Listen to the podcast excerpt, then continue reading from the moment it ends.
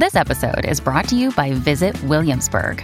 In Williamsburg, Virginia, there's never too much of a good thing. Whether you're a foodie, a golfer, a history buff, a shopaholic, an outdoor enthusiast, or a thrill seeker, you'll find what you came for here and more.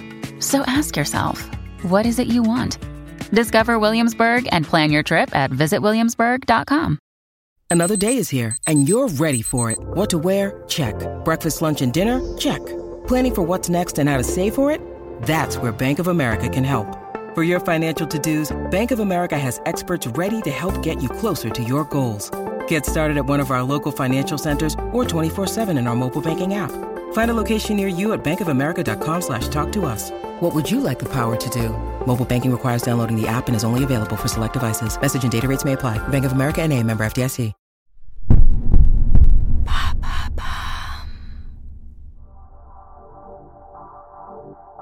Bonjour, je m'appelle Alice Vacher et avec l'agence de podcast Bababam, nous avons décidé de lancer l'empreinte. Nous partons à la rencontre d'entrepreneurs, de PDG de grands groupes, de directeurs de la communication, de la RSE, qui se battent chaque jour pour valoriser l'image, l'empreinte de leur entreprise.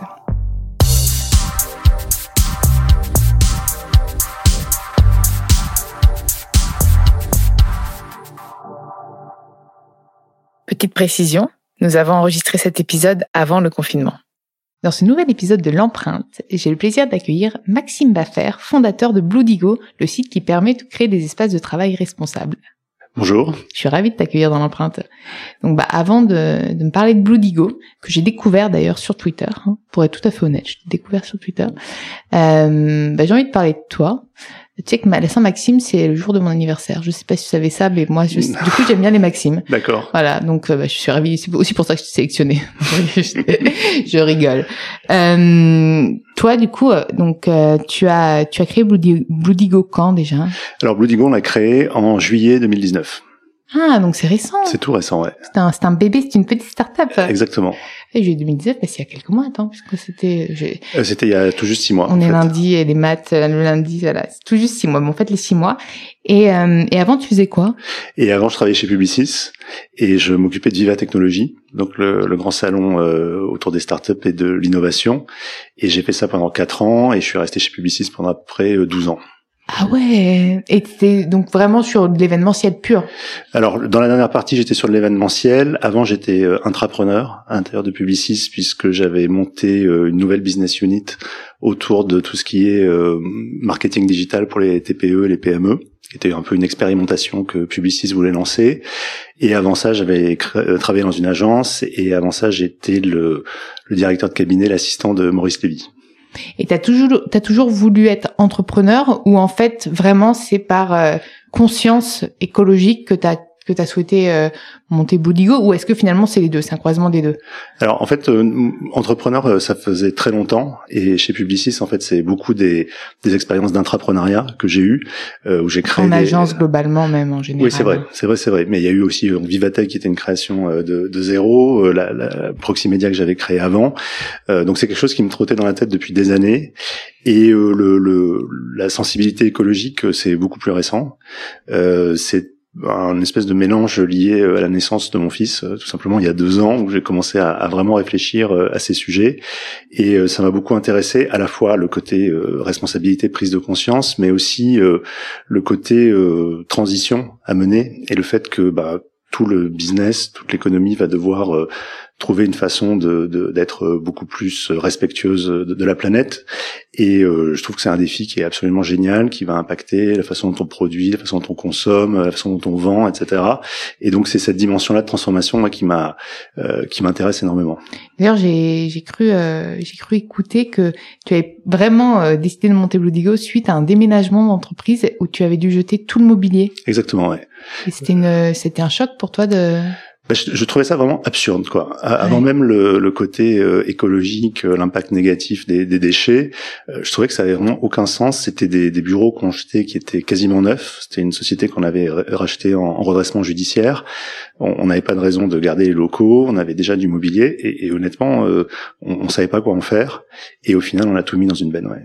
bah, je te rejoins là-dessus parce que moi j'avais rejoint la RSE chez Carrefour euh, suite à un un jetage massif de mangue euh, dans le retailer du bas du coin qui était pas Carrefour mais bref.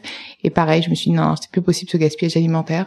Euh, et donc comme toi j'ai voilà j'ai bifurqué là-dessus. Donc euh, ça nous fait un point commun.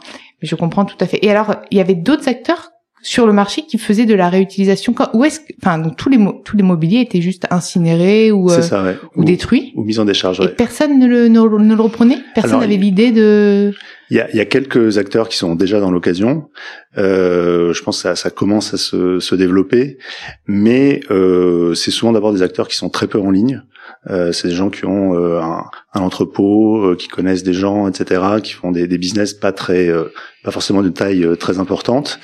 Et il n'y avait pas de, de, volonté. Nous, on a vraiment la volonté de, de, bah, de développer ce marché de l'occasion et de dire il y, a quelque chose à faire sur le, autour du mobilier plutôt que de l'acheter, de le jeter. On, on, peut le faire d'une autre façon. Et, et ça, pour l'instant, on, on, a il y a d'autres acteurs, mais pas énormément. Mmh, d'ailleurs, c'est assez drôle parce que moi, il y a quelques jours, j'ai vu Nicolas Rossignol qui euh, remeuble des hôpitaux avec, euh, pareil, des, des produits euh, qui sont ben, des, des, des, mobiliers qui sont jetés de, de, grands de grands magasins. Donc c'est différent, mais c'est pareil, c'est quand même de la réutilisation. Et, et tous ces mobiliers, du coup, sont, sont encore, enfin, sont même presque neufs parfois. Alors c'est ça qui est vraiment très intéressant, c'est que je me suis rendu compte que ce que j'avais observé dans mon job précédent, c'était vraiment une pratique de marché. Et bah, en général, surtout les grands groupes, quand ils déménagent, n'ont pas forcément des solutions. Et donc ils, ils, mettent à la benne euh, énormément de. Est-ce qu'ils réfléchissent ou pas du tout? Alors oui, euh, ceux qu'on rencontre et on a on commence à rencontrer quand même pas mal euh, se posent de plus en plus la question. Euh, ils incluent un volet réemploi, réutilisation dans leurs appels d'offres. Bah, ils, nous consultent, ils consultent des gens qui commencent à faire un peu des choses similaires. Donc je pense que c'est quand même en train de changer. Mais je suis frappé parce que dès que je parle, notamment avec des gens qui, ont, qui bossent dans des grands groupes, tout le monde a une expérience comme ça d'avoir vu des meubles sur le trottoir. Et parfois, enfin, si tu veux, dans la dans les déménagements qu'on a déjà fait, euh, on a pu récupérer euh, des tables Le Corbusier, euh, des fauteuils Herman Miller. Enfin, c'est pas que du mobilier basique. Hein, il y a aussi des choses de designer, mais je pense que le mobilier, c'est quand même une contrainte logistique qui est importante parce que tu, tu le mets pas juste dans le coffre de ta voiture, il faut un tout petit peu s'organiser. Et du coup, euh, bah, jusqu'ici, la, la, la, boucle n'était pas bouclée et donc. Bah, il faut des entrepôts en fait pour les stocker. exactement. Il faut des entrepôts, il faut des manutentionnaires pour la, pour les, les mettre dans le camion, pour les sortir du camion, etc. Au final, Bloodigo, c'est un entrepôt géant. Alors c'est un, un, entrepôt déjà. Euh, on a un entrepôt à Ivry qui est euh, d'une bonne taille et euh, c'était effectivement la base pour nous, c'était d'avoir un endroit où on pouvait stocker et du coup ça nous permettait de récupérer le mobilier et de pas être euh, contraint par euh, les dates de déménagement. si quelqu'un déménage à telle date, on peut récupérer le mobilier et le revendre après. On n'était pas forcément dans, l'urgence de devoir tout, tout, se débarrasser de tout très vite euh, avant, le, avant le déménagement. Et ça marche comme le Bon Coin un petit peu? Ça marche comment? Alors en fait, nous ce qu'on voudrait justement, c'est euh, un peu s'éloigner du Bon Coin, au sens où euh, le Bon Coin ça existe, c'est très bien et ça répond vraiment à un besoin. En revanche, si on est un patron de, de, de start-up qui quitte un espace de coworking parce qu'on a levé des fonds, l'office manager d'un gros cabinet d'avocats, etc. je suis pas sûr qu'on a envie d'aller chercher ces, ces meubles sur le Bon Coin. je suis pas sûr qu'on en trouvera 20 identiques des séries, etc. Donc nous, ce qu'on veut, c'est justement apporter euh, bah, une dimension de, de service euh, en plus. Et puis les prix sont, sont fixés par euh, par le les particuliers. Alors que là, ce sera finalement, c'est quand même des prix que toi tu dois déterminer d'ailleurs. Exactement. Tu en parles. Comment tu les détermines Oui, oui, oui. Ben on, on, donc on, on, veut vraiment, ne, on met beaucoup d'accent aussi sur la qualité des photos qu'on propose, sur le service derrière, sur le fait qu'on monte les meubles quand ils sont quand ils sont démontés, etc. Enfin, l'idée c'est vraiment de, de euh, pour une entreprise d'acheter finalement ce mobilier d'occasion comme elle achèterait du mobilier neuf quasiment. Génial. Et, euh, et c'est un catalogue en ligne du coup. C'est ça. Donc en fait, on a un site en ligne dans lequel on met au fur et à mesure des arrivages. On, on est, euh, on a déjà fait une trentaine de déménagements. Donc on a récupéré du mobilier un peu de différents horizons. On arrive à avoir des séries assez longues de 100, 200 pièces identiques. Donc euh, ça permet de faire des, des installations euh, assez importantes. Et ensuite, euh, soit les entreprises achètent directement, soit souvent elles nous contactent, elles nous donnent leurs besoins, et ensuite on leur fait des propositions. Et ceux qui restent, bon là, t'as as eu que que six mois de euh, donc euh, t'as pas des vieux meubles qui restent vraiment que t'arrives pas à, ref... à refourguer Ouais. finalement. Je pense que pas encore cette problématique-là. On va en avoir. Ouais, tu vas l'avoir. Donc ce sera quoi? Ce sera quand même incinéré ou tu vas pouvoir le réutiliser, refaire des meubles avec ça, le Alors recycler? nous, ce qu'on voudrait, c'est vraiment faire de l'upcycling, c'est-à-dire avec euh, ce qui reste. Euh, et je vais te donner un exemple très très précis. Euh, Aujourd'hui, nous, dans les récupérations, souvent, ce sont des, des, des bureaux individuels qu'on récupère parce que la tendance dans les espaces de travail, c'est de quitter les bureaux individuels et de créer plutôt des espaces euh, collaboratifs, des open space, etc. Et donc nous, on a récupéré des bureaux, euh, bon, je pense qui qui, qui iraient plus aujourd'hui, qui sont trop gros, euh, trop encombrants, etc. Et donc on a commencé des contacts euh, avec des entreprises adaptées, euh, avec différents partenaires. Qui réutilise le bois, du coup, les Exactement. matériaux. Et notre objectif, ce serait vraiment de dire euh, sur la plateforme, on a à la fois du mobilier d'occasion et du mobilier upcyclé. C'est génial. Bah, donc ça, la- c'est un lancé ou pas encore? Alors ben on discute et c'est pas c'est pas encore lancé. Ouais, après, il faut aller voir les grands, enfin les, les, les, les grands groupes, les, les maisons du monde, par exemple. Exactement, les fabricants. Les fabricants. On leur fait un coucou parce qu'on les a eu en plus, c'est directrice RSE bah, de, de Maison du Monde. Le but aussi du podcast, c'est de connecter tous ces, toutes ces belles initiatives. Et donc, depuis six mois. euh, Exactement. Bon, déjà, t'arrives à dormir. Ouais, ça va, ça va, ça va, ouais. Et euh, vous êtes la plateforme marche bien ou t'as du mal? Enfin, ou, enfin, après, tu vas pas me dire que t'as du mal, mais pour communiquer, comment tu fais du coup? Alors euh, peut-être juste ça, ça marche Ouais. très bien et pour répondre à ta question tout à l'heure sur les prix, en fait euh, le, le gros avantage qu'on a c'est que euh, nous on est à peu près à 50% du prix du neuf. Euh, là où aujourd'hui le mobilier de bureau c'est très cher. Euh, c'est très cher euh, pour des entreprises euh, petites euh, s'équiper avec uniquement en neuf, euh, neuf en plus de qualité, euh, c'est cher. Même la mauvaise qualité est chère euh, aussi. Donc du coup, on arrive avec un vrai euh, avantage prix, euh, ce qui fait que bah, on a pas mal de marques d'intérêt. Euh, et après, on fait bah, des canaux assez classiques, euh, de l'AdWords. euh, on essaye de faire un peu de, de RP, de se faire connaître. On participe à des salons. euh, voilà. On, Et c'est vous qui livrez directement? Oui, absolument. Enfin, c'est euh, des, des déménageurs euh, sous le- qui sont des, des prestataires extérieurs. Pareil, source et green. Enfin, c'est c'est compliqué, je euh, sais, je sais. On m'a, mais beaucoup se. Alors ça, c'est le gros point noir, euh, Ouais. la logistique. Honnêtement, euh, autant Pour tout le monde, hein, des- je te rassure, à chaque fois on m'a Ouais. dit ça. hein. Donc je pense que là-dessus, on, on Il est faut en que j'ai veille. Chronopost dans, dans l'empreinte en fait. Faut que je leur demande Ouais. ce qu'ils font. Bah, Chronopost, il compense pas oui, mal. essayent. Et euh, il déploie quand même une flotte euh, intéressante. Dans le cas, en une flotte de, de véhicules électriques, véhicules au gaz, etc. Là, euh, pour l'instant, nous, malheureusement, c'est que des camions euh, diesel en Il n'y général. a pas beaucoup de choix encore. hein. Et euh, y a- y a- on n'a pas vu de choix, quoi, honnêtement. Ouais. Je pense que ça va venir. Je pense que ça va. C'est euh, le sens de l'histoire, et je vois pas comment ça pourrait être autrement. Mais euh, c'est un business avec euh, peu- plutôt des petites boîtes, très éclatées, et euh, pour l'instant, on n'a pas trouvé de solution euh, vraiment green. ouais. C'est compliqué de le faire à vélo. Euh, pour les meubles, ouais. 12 Ouais. bureaux à vélo. C'est ça, exactement. Donc voilà, donc on fait un appel à projet. Ceux qui veulent se lancer dans le business euh, Ouais. de la logistique green, il y a tout un boulevard là, clairement. Ouais, je pense, ouais, ouais, vraiment. T'es pas le seul à me dire ça. Et donc là, donc les prochaines étapes pour Blue Digo, Euh, il y en a beaucoup là, je pense. Alors, les prochaines étapes, bah, il y en a beaucoup. Euh, la première, je dirais, c'est de euh, vraiment se connecter avec euh, le monde euh, des architectes, euh, des aménageurs de bureaux et faire Ah ce oui, travail de même, exactement. ouais. Donc faire ce travail de, de sensibilisation pour euh, faire en sorte que ben on, on fasse passer le message que l'occasion euh, ça peut être tout à fait une bonne alternative, qu'il n'y a pas besoin systématiquement d'acheter du, du mobilier neuf. Euh, on a euh, ce qu'on veut aussi, c'est essayer de voir pour euh, augmenter notre catalogue si on peut pas euh, travailler avec des gens qui pour l'instant n'ont que des magasins euh, physiques et donc mettre leur euh, une partie de leur stock euh, en ligne euh, avec nous.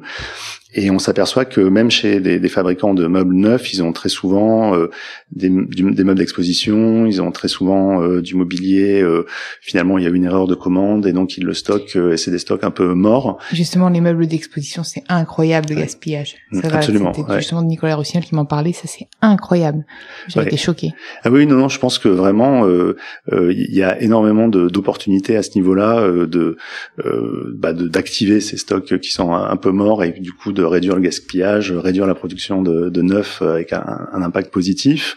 Euh, et puis la deuxième étape pour nous, c'est ce que je te disais, c'est la création de nouveaux mobiliers à partir de le projet d'upcycling, qui est un bon, qui est un très bon projet pour nous. Ouais. Ouais, c'est en plus ça doit être génial, c'est hyper challengeant.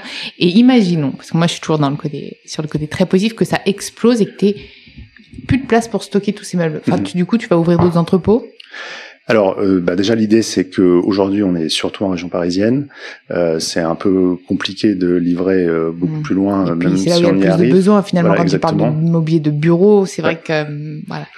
Donc euh, moi je pense que on, on va d'abord voir comment est-ce qu'on s'étend un peu en France euh, Sur les autres métropoles. sur d'autres métropoles. Voilà, tout à fait. ouais. Euh, ensuite, euh, il y a un, on a un, un autre projet aussi, euh, c'est d'aller jusqu'au bout de l'idée d'économie de, la fonctionnalité en fait, et dire finalement plutôt que de vendre euh, votre mobilier, pourquoi plutôt que d'acheter votre mobilier, pourquoi vous ne le louez pas finalement Et je pense que ça c'est vraiment intéressant. En fait, le, le meuble quand il est bien entretenu, on peut le garder euh, 10 ans, 15 ans, 20 ans quand c'est de la bonne qualité. Et donc on voudrait un peu développer ces usages de, de, de location. Finalement, une start-up qui va rester un an et demi, deux ans dans ses locaux, puis après va grandir, va bouger, euh, faire un passage par un espace de coworking. Euh, L'intérêt d'acheter et pour ensuite jeter euh, est quand même assez faible. Et puis surtout qu'il n'y a pas d'affect dans le meuble, c'est pas comme un achat Ouais, personnel ou chez soi, ouais. c'est un peu différent. D'ailleurs, c'est bien l'upcycling avec les, les matériaux parce que là, tu vas pouvoir créer vraiment des meubles sur mesure. Mais c'est vrai que le mobilier là de bureau là, d'ailleurs là qu'on a euh, autour de nous, on s'en fiche clairement. Exactement. On n'est pas, on n'a pas d'affect quoi. Donc je pense que cette dimension euh, long- euh, location longue durée euh, et location comme alternative à l'achat, euh, c'est quelque chose aussi qu'on voudrait explorer euh, assez assez vite. Ouais, génial. Est-ce que tu as des choses à ajouter? Bah, non, moi je, je pense que c'est euh, je, je suis assez frappé depuis qu'on s'est lancé, parce que je creuse beaucoup ces sujets d'économie circulaire, etc. C'est ce que tu disais, c'est-à-dire le, le niveau de gaspillage est, euh, choquée, est assez euh, incroyable. Et, et- et finalement, on se rend compte que du coup, euh, adopter des pratiques qui sont plus éco-responsables, c'est euh, d'abord pas forcément euh, plus cher. Euh, on- le, le mobilier, c'est un bon exemple puisqu'on arrive justement à avoir des, des prix qui sont beaucoup plus intéressants. Et puis, c'est pas forcément compliqué non plus. C'est juste une façon de, une sorte de changer un peu ses, changer un peu ses habitudes. Mais euh, il y, y a quand même de- des bonnes pistes, de, de, de bonnes raisons d'être optimiste, rien qu'en en réduisant le, le gaspillage euh, auquel on s'est euh, un peu trop facilement habitué. Quoi. Et toi au quotidien, t'es engagé? Écoute, alors moi Dans je suis, euh, je suis euh, assez engagé dans la vie personnelle. Euh, je, je suis passé euh, au vélo, donc euh, après. euh, C'est bien pour l'activité physique en plus. Hein. Donc, tu vois, tu ouais. arrives en temps masqué à faire ton sport quotidien. Ben oui, non, mais en plus euh, je me sens beaucoup plus en forme, Ah, donc euh, par rapport au scooter, donc ça c'est quand même euh, très bien. Euh, j'ai commencé aussi, euh, j'aime bien le côté euh, do it yourself de euh, certains faire ses produits ménagers, Mais je pense que, oui, mais je pense qu'en plus, quand tu baignes là-dedans, dans le upcycling et tout, t'as envie de tout faire un peu toi-même. Mais c'est ça, exactement. Ouais, ouais, ouais. Alors tout n'est pas une réussite du premier coup, en tout cas. Pas grave, il faut se satisfaire des petites étapes. Ouais, mais T'as tenté quoi, par exemple, comme les gros échecs de, de, de, de trucs? Euh, la lessive, ça a été un peu Ah un, ouais. un échec, ouais, ouais, Tes ouais, fringues sont sorties. Euh... Bah c'est surtout en fait euh, moi j'ai un garçon un petit garçon de deux ans donc euh, besoin Ah de ouais, ouais, de bien laver, bien laver etc et euh, bon c'était pas très efficace euh, du coup j'ai trouvé il y a, y a un magasin de, de lessive en vrac qui s'est ouvert pas très loin de chez moi donc euh, je, je passe par là pour l'instant non moi ce que je disais tout à l'heure c'est-à-dire je pense que c'est vraiment intéressant c'est moi je fais vraiment un parallèle avec le toute la révolution du digital euh, dans lequel je baigne euh, depuis euh, depuis que j'ai commencé ma vie professionnelle quasiment c'est vrai que t'étais complètement digital, presque digital native déjà à l'époque. alors c'est gentil mais... Bah non, mais je te rajeunis. c'est gentil, mais pratiquement dans ma tête, en tout cas, oui. et, euh, et, et- et je pense que de la même façon que bah, on est en train de transformer l'économie euh, euh, par rapport à ce que le, le digital a apporté et la transformation s'est faite, je pense qu'il y a vraiment un parallèle à faire avec cette même transition écologique. Et euh, je, je la vois vraiment comme un comme quelque chose de positif et euh, qui avec beaucoup de- d'espoir, plutôt que de voir juste le côté euh, contrainte, peur, euh, catastrophisme, etc. Mais ça et, et ça va. Et pour moi, c'est une opportunité bah, à la fois de, de évidemment de euh, d'empêcher la, la catastrophe, mais aussi une opportunité de business euh, très importante. Bien sûr, il faut surtout pas oublier le business. Et, en- et d'ailleurs, je pense que de plus en plus, même des personnes pas convaincues euh, sur les enjeux euh, écologiques actuels vont voir que le business va aussi vers euh, vers le green, que la demande est là, que les, les consommateurs sont devenus des consommateurs, que tout le monde a conscience, enfin la plupart en tout cas de, de que qu'il faut qu'il faut avancer, qu'il faut évoluer, qu'il faut surtout consommer mieux, essayer, on devient plus responsable en fait. Et en fait, comme la demande est là, les, les entreprises doivent suivre la demande et c'est là où va le business. Donc euh, Exactement. Et comme le comme le pour la transition digitale, c'est un mouvement qui est bottom up en fait. Complètement. Mais euh, mais je pense que les, les entreprises s'en rendent compte beaucoup plus vite et et ça, ça fait plaisir de voir euh, aussi bien euh, les startups euh, qui se créent dans ce domaine euh, dont on fait D'ailleurs partie. aujourd'hui, même dans les startups qui se créent, il y en a plus aucune que je vois sans dimension éco, enfin au moins avec une un pendant euh, éco-responsable. Exactement. Et puis t'as as le côté, en fait, t'as la pression euh, des consommateurs dont tu parlais.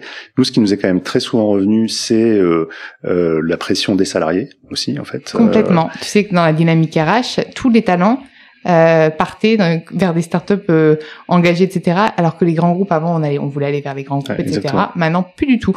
Mais vraiment, les têtes bien pensantes euh, veulent aller vers des vers des missions ou des entreprises qui ont du sens et qui euh, et qui œuvrent pour l'écologie. Oui, absolument. Et nous, c'est vraiment quelque chose qu'on a vu, euh, y compris dans les directions euh, immobilières euh, ou des services généraux qui sont pas forcément les, les plus en pointe en termes de, de RSE, mais c'est une telle demande de la part de leurs salariés, et en plus un, un fact-checking très fort de la part des salariés qui regardent les meubles qui sont achetés, la provenance des produits qui sont proposés dans l'entreprise, etc.